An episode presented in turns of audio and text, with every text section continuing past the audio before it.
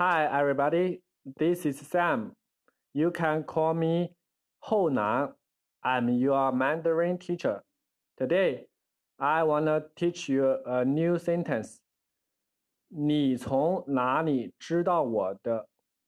你 means you，从 means from，哪里 means where，知道 means know，我 means me，从哪里 知道我的 means where did you know me or how do you know me?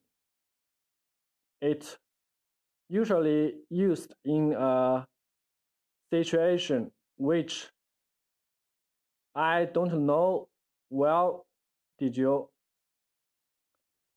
have my contact information but you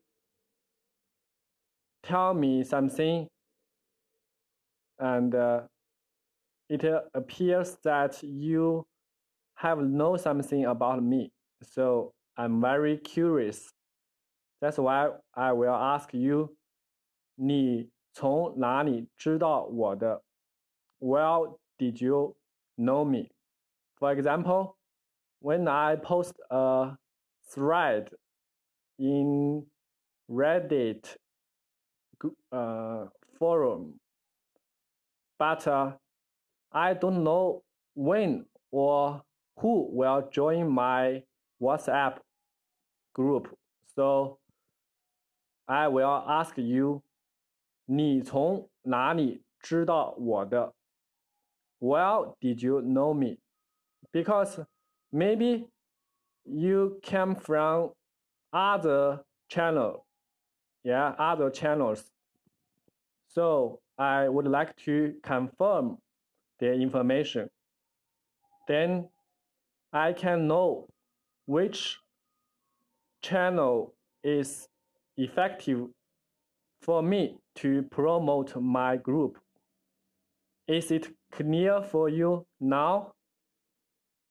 So, so 你从哪里知道我的 I wish all newcomers can answer the question.